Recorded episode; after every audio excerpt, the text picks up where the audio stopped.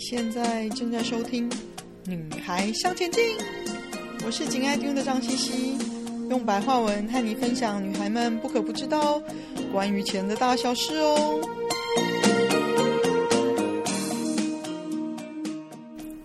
欢迎收听第一百三十七集《如何帮助孩子学理财》第一集。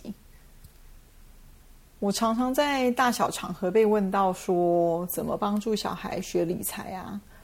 其实我觉得有一些基本的通用原则，或许可以从小就开始建立哦。老实说，我觉得最重要的三个原则，绝对是以身作则，让孩子体认做决定都有一定的后果要承担。另外就是提早放手，耐心陪伴。我觉得这三项是教导你的下一代如何理财，不管年纪大小，基本都可以应用得到的通则。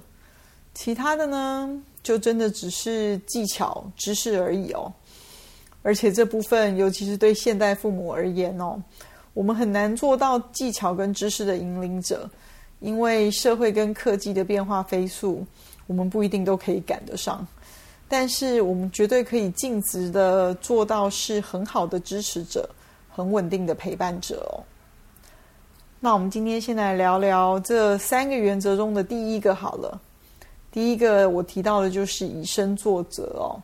想先问问大家，你们有仔细观察过别人的小孩吗？他们的说话语气、行为举止，跟他们的父母有没有非常大的相似之处呢？不管父母再怎么否认，小孩从牙牙学语到甚至长大成人，都是受到父母身教的影响大于言教。大家有一定的体认吗？小孩的眼睛是雪亮的哦，不管是什么年纪，你怎么花钱，你怎么存钱，怎么理财，你和先生或者是太太怎么分配责任义务。你们平时讲话是什么口气？谁可以做主？谁可以帮他们撑腰？小孩可是都看在眼里的哦。我几天前才跟一个朋友在聊，他说他跟先生这么多年来吵得都快要离婚了，一直到有一个朋友点醒了他，请他试着至少在小孩面前都要表现得爸爸说了算，爸爸说好就好，爸爸说不好就不好。当然，这除了满足先生的心理之外呢，刚好爸爸也是一个心理需要被认同的大小孩哦。老实说，蛮多爸爸都是的。我举这个例子呢，不是说让大家去评断说做这件事情对跟错，最重要的是要告诉大家，小孩知道爸妈是不是站在同一阵线上，他们也知道爸妈谁可以做主，或者影响谁去做主。这是小孩的生存本能哦。自从我这个朋友听了进去这个建议呢，也努力实行之后，他们家就不像以前，爸爸不答应，他们可以来找妈妈理论抱怨啊，由妈妈去帮他们出头啊，说项啊。我这个朋友说，自从他这样开始做了之后，他跟先生的感情就真的比较稳定，也更好了。小孩们呢，也更清楚知道谁做主哦，不会想要透过妈妈来影响爸爸。小孩们很清楚家里的生存法则的。最重要的是呢，他们的眼睛是雪亮的，尤其是对一起生活、拥有控制他们日常细节权利的父母哦。所以你的行动绝对比你嘴巴上说的更有影响力。这点不知道你是不是认同呢？如果对这一点没有一定的体会，可能很难往下听下去了。所以反过来说好了，我们自己的言行是不是好到可以教小孩的地步吗？尤其是在理财上，有没有机会花一些时间详细审视自己的状况呢？是否也可以以平常心观察你的孩子是不是在某些行为上有受你的影响呢？是比较好的那一些，还是比较不好的那一些嘞？会提这件事情哦，最主要是因为自我反省的能力，在理财行为中是一个很重要的关键。不只是说啊、你自己在理财的过程中会碰到的挫折、失败，甚至是成功哦，都需要自我反省，可以平心静气的了解自己哪里做得好，哪里还可以做得更好，哪里做得不太好，可以进步，这样才可以创造出更成功的理财经验哦。因为理财这件事不是一个模子刻出来的，也不是大家都会得到一样的结果。每个人的个性都不一样，理财性格当然也不一样喽。另外呢，你是不是有办法具体说出你的价值观是什么呢？有办法跟小孩分享吗？很有趣的是哦，或许小孩已经从你的行为上看出你的价值观的实践，但是你却还没有很明白的察觉到哦。想要知道自己有没有清楚的察觉呢？为什么我会问这个问题哦？其实，因为我碰到很多来咨询的人，自己的感觉跟实际上他们其实有非常大的差距哦。这个可能就会是一个问题，因为当你觉得是 A，可是你自己可能在行为上举止表现是个 B 的话，那老实说很难把你想要传达给小孩的价值观真实的传达给孩子们哦。因为毕竟你的行为是最直接的影响啊，用嘴巴说的，其实通常小孩都大部分认为说你是在说教而已哦。所以你有没有办法具体了解自己的价值观呢？透过自己过往的行为经验当做一个起始点，看看你的行动跟你想要传达的是不是一致呢？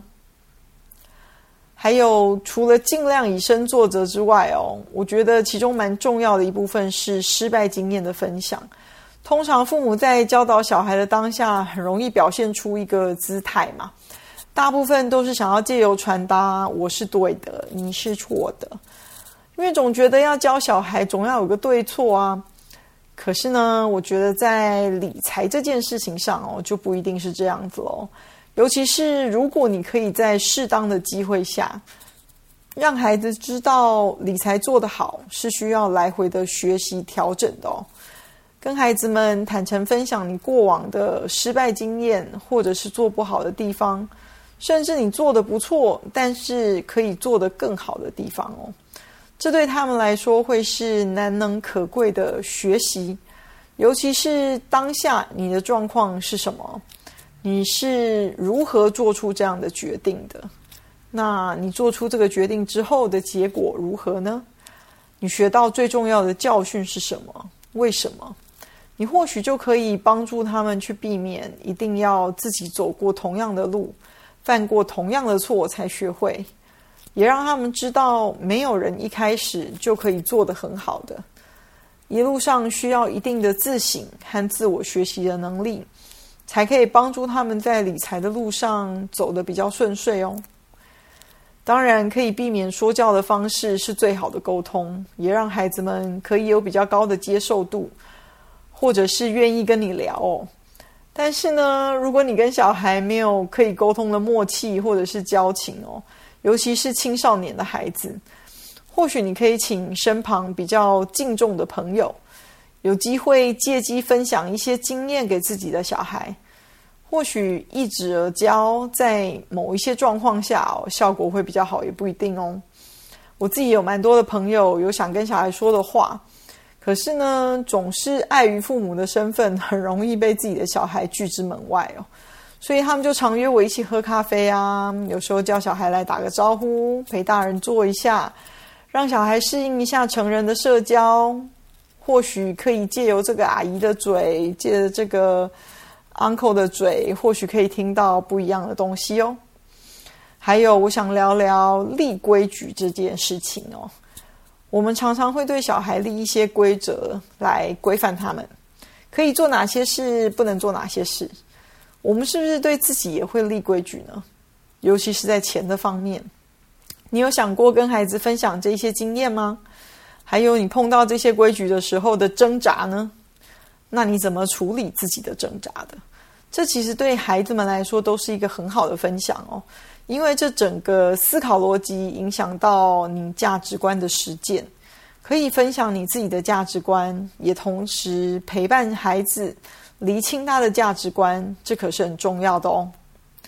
今天先分享到这里，改天再跟大家聊聊。另外，我觉得可以用得上的另外两个原则，就是做决定都有一定的后果要承担，提早放手，耐心陪伴。